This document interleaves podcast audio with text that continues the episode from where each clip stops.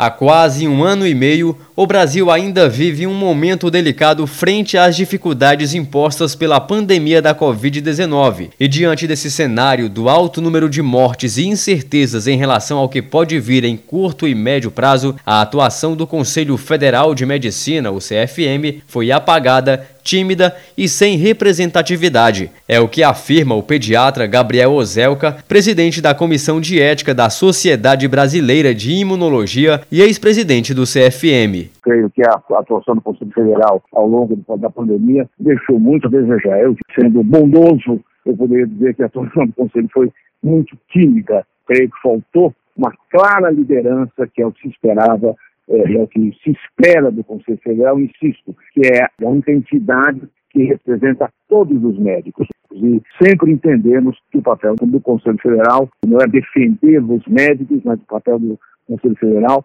é na, relação dos médicos com a comunidade e de defender de todas as formas possíveis o melhor exercício da medicina no sentido de beneficiar o paciente.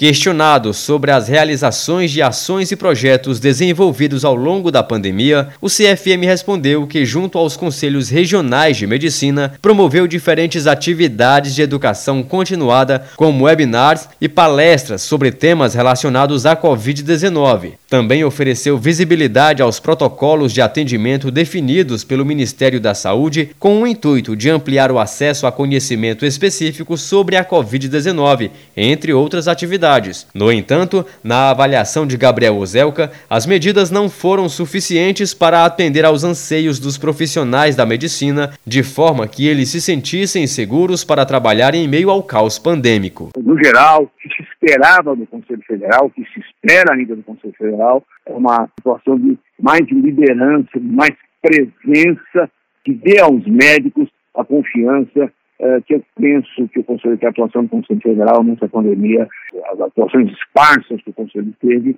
não foram suficientes para dar aos médicos a segurança que eles é, devem, deveriam e devem receber. Vale destacar que os pacientes que tiveram queixa ou denúncia contra médico no exercício de sua função podem apresentá-las no Conselho Regional de Medicina do local onde houve o atendimento. A partir desse ato, o CRM deve tomar as providências cabíveis que podem implicar em abertura de sindicância de processo ético profissional em caso de irregularidade confirmada. Caso haja condenação após julgamento em plenário, o acusado fica suscetível suscetível à aplicação de penalidades previstas em lei. Reportagem Marquesan Araújo.